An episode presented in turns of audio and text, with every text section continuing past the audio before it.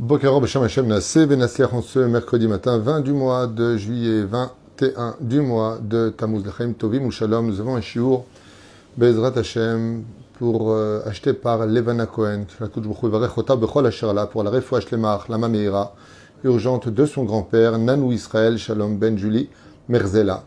שהקדוש ברוך הוא ישלח לו רפואה שלמה רפאת הנפש ורפואת הגוף נא אל נרפנה לו, אנא אל נרפנה לו, זכות התורה בכל אשר לא תגן בעדו, בכל אשר לא לחיים טובים ולשלום. בכל מכל כל, on pensera aussi à la grande רפואה שלמה de חייך מסבת זעירה, אנא אל נרפנה לה, זכות התורה תגן בעדה, בכל אשר לא לחיים טובים ולשלום, מורתים הקדושה והטהורה, et toute notre liste qu'on a déjà donnée juste avant. et ainsi que l'élévation de l'âme chez le Kol Mete Israël, Bezrat Hashem, Ruach Hashem, Tenachena, Begana Eden Elion, sans vous oublier vous. Une grande réussite chez vous tous, Bezrat Hashem, beaucoup d'amour, de lumière, d'espoir, de joie, de santé et une très grosse parnassa, Bezrat Hashem, le Kol Echad Vachat ou Bichlalam pour celle qui a acheté ce chiour. On commence notre deuxième chiour de la journée avec euh, une euh, grande réflexion qu'on doit tous se poser. Comment on peut savoir dans la vie si on est plus sadique que rachat, si on a plus travaillé nos bonnes midotes que nos mauvaises midotes, par rapport au fait que l'homme est proche de lui-même, qu'on se donne beaucoup plus de circonstances atténuantes à nos défauts que de réalité de franchise? Euh, l'une des, l'un des signes plutôt les plus flagrants, c'est que le rachat n'aime pas qu'on lui fasse de réflexion. Les tzadikim recherchent les réflexions.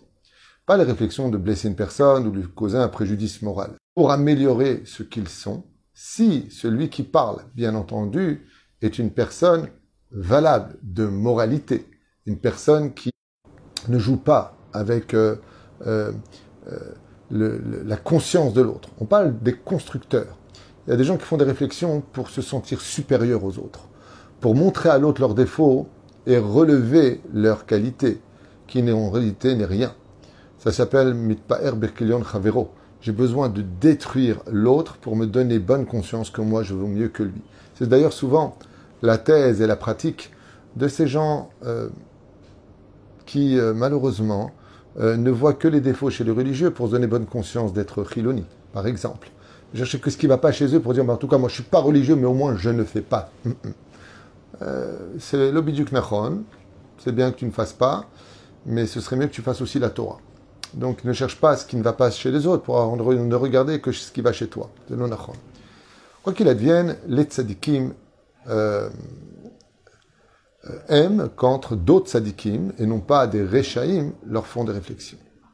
Vous savez tous que, en général, quand quelque chose vient à nos oreilles, quand euh, quelqu'un nous dit quelque chose, il y a malgré tout, qu'on soit d'accord ou pas, il y a toujours une parcelle de choses qu'il faudra retenir qui nous concernent. Un message de Dieu qui a été dit malgré tout quelque part. Malgré tout quelque part. En tout cas, c'est ce qu'enseigne la chassidoute. On avait déjà raconté cette histoire de ces deux chassides qui étudiaient la Torah et ils sont sortis dehors pour fumer une cigarette. À ce moment-là sont venus deux hommes totalement bourrés. Et ils se sont assis juste à côté d'eux. Il voilà que l'un dit à l'autre, tu sais, euh, ça fait trop longtemps qu'on fait rien de nos vies. Et l'autre lui dit, ouais, t'as raison, on devrait peut-être quitter la ville et aller ailleurs. Chassid a regardé son ami et lui a dit, ça fait peut-être trop depuis tout le Torah qu'on a fait depuis tout à l'heure. On a dit, on sort cinq minutes, fumer une cigarette et ça fait déjà 12 minutes. Le message est passé. Il y a toujours quelque chose à apprendre de chaque chose. Il y a toujours les bonen, même des fois quand tu vois une personne qui fait une réflexion à une autre personne et que tu es présent, c'est que quelque part, si Dieu a voulu que tu l'entendes, toi aussi tu dois peut-être te remettre en question sur ce sujet bien précis. Ainsi donc, les tzadikim aiment qu'on leur fasse des réflexions. Pourquoi? Eh bien, tout comme à l'image du crayon que l'on va tailler pour qu'il écrit parfaitement et bien, de façon ordonnée, de la même, de la même façon, les bonnes réflexions qui nous sont faites pour te construire et non pas te détruire. N'oubliez pas la différence entre une réflexion qui vient te détruire et une réflexion qui vient te construire. Une réflexion qui vient te détruire est négative en tout point. Une, réflexion qui vient te construire, même si elle est dite négativement, il y a lieu d'en tenir compte. Même si elle est dite de façon presque injuste, comme on va le constater ici même. Et la et tzadikim veulent être des crayons taillés. Ça veut dire qu'ils acceptent l'idée du taille-crayon, de quelqu'un qui vient tailler d'une certaine façon, leur vertu de telle façon pour que tu deviennes meilleur. Voilà. Donc ils acceptent l'idée de s'élever. Tandis que les orgueilleux n'acceptent pas l'idée d'être élevés par les autres. Ça, ça dépendra d'abord de, du fond, ce qui est la raison de faire la réflexion, mais surtout de la forme. C'est pour cela que sur ce domaine-là, il serait impératif de retenir une parenthèse. C'est que euh, la façon dont on fait la réflexion sera l'âme de la réception. On peut tout dire, mais ça dépend comment on le dit. On a le droit de pas être d'accord. Nos chachamim nous disent que avant de faire une réflexion à quelqu'un, il faut d'abord que cette réflexion qu'on va lui faire soit noyée dans un océan de compliments. Ça veut dire qu'avant de dire à une personne quelque chose, il faut qu'avant cela et après cela, il y ait eu beaucoup de compliments qui soient faits sur la personne. Parce que les réflexions, même dites de façon correcte, sans jamais être accompagnées de compliments, sont toujours destructeurs. Ça veut dire qu'en fin de compte, il n'y a que des choses à réparer chez moi. Et c'est pour cela que quand on vient faire une réflexion à son épouse, ou l'épouse à son mari, ou les parents aux enfants, il faut impérativement que cette réflexion soit totalement entourée de compliments de relever la personne, de lui montrer combien elle est presque parfaite, et de lui dire, regarde par contre, ce que je vais te dire, c'est pour ton bien. Tu sais combien j'ai d'estime pour toi et combien je t'aime et jamais je te ferai du mal. Donc même si je suis maladroit dans les mots, ne prends pas ce que j'ai à te dire mal, parce que je me sens un peu concerné et je trouve que c'est dommage que. Et tu demandes la permission de faire ou pas la réflexion. Est-ce que je peux te parler maintenant?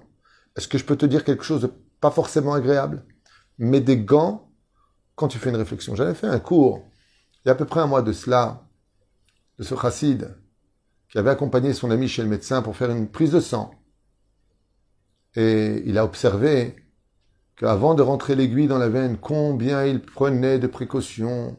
Il mettait des gants et il nettoyait avec l'alcool l'endroit où il allait piquer. Il tapait un petit peu sur la veine. Il mettait un espèce de goumi en haut pour pouvoir bloquer la veine il lui disait de serrer bien le poing, il lui disait attention maintenant je vais piquer, ça fait pas mal. Une fois qu'il avait retiré, dit ça va, j'espère que vous n'avez pas eu trop mal, tout va bien rester assis quelques instants, on sait jamais, peut-être qu'il y aura un détourdissement. Quand il a vu qu'avant de piquer une personne, combien on prenait de précautions avant la piqûre après la piqûre, il a dit j'ai compris maintenant comment faire une réflexion. Donc c'est pas, on fait pas des réflexions, tu rentres, tu le rentres dedans. En davar kazé. Ce n'est pas le chemin de la Torah en tout cas. La Torah nous demande, quand tu, prends, tu viens faire une réflexion à quelqu'un, mets des gants avant. Vérifie bien. Préviens-le que ça va peut-être piquer. Et excuse-toi aussi de l'avoir piqué, même si tu as fait une réflexion. On nous raconte à propos du verset de la Torah de la paracha de Matot, Gidrot son po. Nous allons, dit la tribu de Reuven et de Gad, créer ici des euh, barrières pour y placer nos troupeaux. Et donc, on nous raconte ici une histoire qui s'est passée chez les Chassidim, avec un des plus grands maîtres du judaïsme, le Admour, le Baal Sfat Emet, Migour, qui Beoto Yeled, quand il était enfant, le Admour de Gour, Lamadim Chavero, Bechad Alelot, Kol Alayla Beatmada Meruba. L'Admour de Gour, le Sfat Emet, alors qu'il étudiait pratiquement toutes les nuits, quelques heures, avait décidé avec sa chavruta d'étudier toute la nuit. Et arrivé au matin, étant parti prier au Netz, il a décidé d'aller quand même dormir.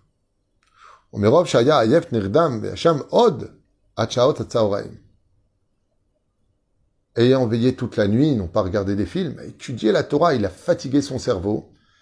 Il s'est endormi jusqu'au début de l'après-midi. Donc il a prié Shacharit, il était enfant. Il a dû se réveiller vers le début d'après-midi, vers midi et demi à peu près. Nichnas Etzo, Sabo. Et qui est rentré là-bas? Son grand-père, dans sa chambre. Celui qui est très connu sous le nom de son livre, Baal Chidushe Harim. Zecher Vekadosh Ibracha. Son grand-père rentre dans la chambre et il dit à son petit-fils, Vetiflosha Aruka, Divre Tochechot. Il est rentré dans la chambre il a réveillé son petit-fils, le Sfatemet, en lui caressant la joue. Et il lui dit, mon fils, peut-être que tu devrais te réveiller maintenant. Tu sais quelle heure il est. Et là, le Baal Sfatemet, il lève les yeux comme ça, il dit, oh, Saba, Mechila, Mechila, attends, je vais faire Netilat Yadaim. Il lui dit, va faire Netilat Yadaim. Il s'assoit près de lui, et le Baal Chidusha Harim, son grand-père, ce tzaddik et Sodolam, lui dit, fais Modéani, mon fils. Alors il fait Modéani, et il lui dit, tu sais, il faut que je te parle. Et pendant une heure, à la montre, Divrei tochecha ou la marbe beshena. Et pendant une heure, le Baal Chidusha Harim explique à son petit-fils, le Sfatemet, combien, pour devenir un vrai serviteur de Dieu, il est impératif de pas dormir autant, de se lever la nuit, étudier un peu plus la Torah, d'être beaucoup plus sur ses gardes, qu'on n'est pas venu pour dormir sur terre, qu'on dormira dans la tombe. Et il lui explique. Attends, c'est un enfant, lui. C'est un enfant réceptif. C'est un enfant Tamit Racham, il sait qui est son petit-fils. Et le Baal, Shridusharim, lui dit, tu as commis une erreur, mon fils. Tu as trop dormi. C'est pas bien. Regarde quelle heure il est. Ces heures ne reviendront plus jamais. C'est dommage. Et patati, et patata. Combien d'études et de feuilles de Gemara t'aurais pu finir? Combien de Shulchan t'aurais pu finir, mon fils? Chaval, chaval, chaval. Top.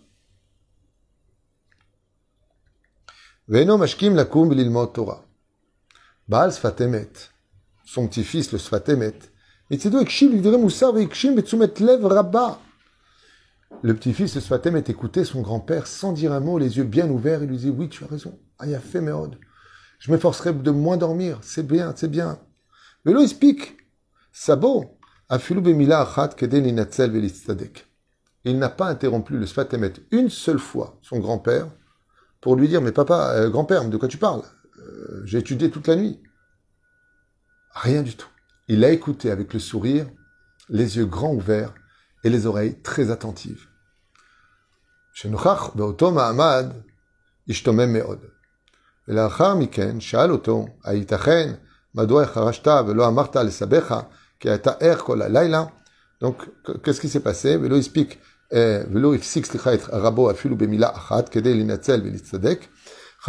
et donc, l'ami, la chavruta du Sfat eh, Emet, qui était apparemment juste à côté, donc il était juste à côté, puisqu'il était présent dans la pièce, apparemment on ont dans la même chambre, chacun dans un lit, il a dit, quand le grand-père est sorti, le Baal Harim, il a dit au Sfat Emet, mais pourquoi tu lui as, tu lui as pas dit qu'on a étudié toute la nuit, qu'on n'a pas perdu une seule seconde?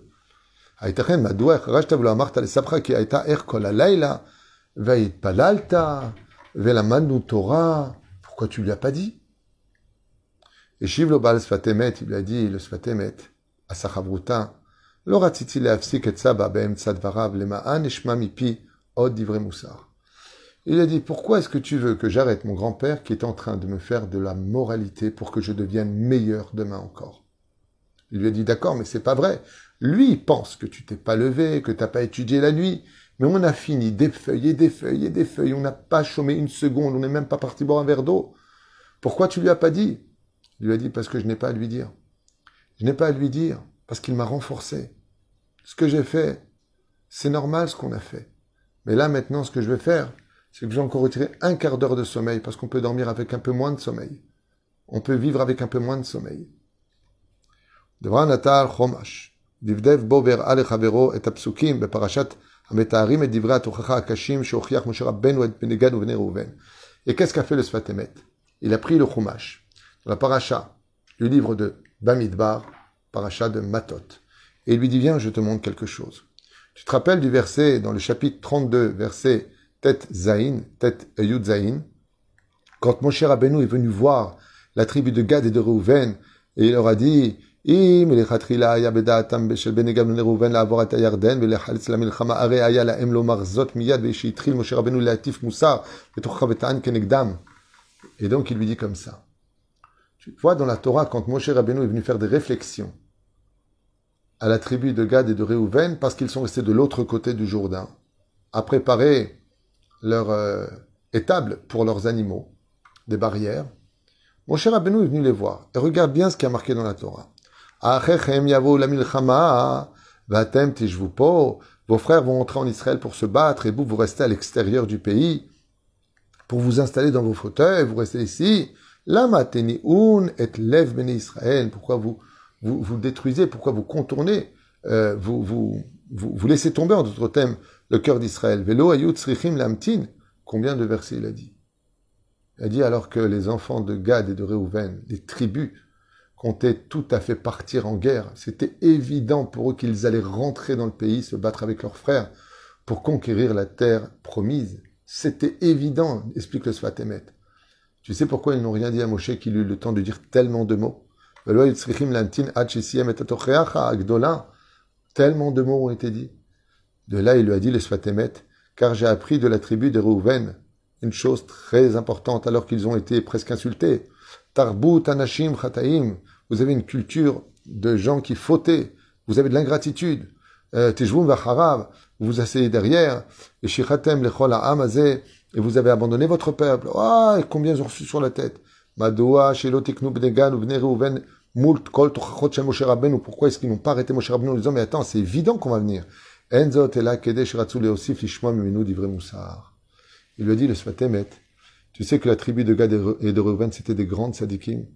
Et si tu veux savoir pourquoi ils n'ont pas interrompu Moshe dans les réflexions qu'ils ont fait, eh bien, c'était uniquement parce qu'ils aimaient recevoir du moussard et qu'ils l'ont reçu avec amour, ce qui ont fait d'eux des tribus très fortes à l'intérieur même du peuple d'Israël, puisque la tribu de Reuven et de Gad étaient des tribus très craintes des nations du monde, parce que Dieu leur a donné la force physique et intelligente.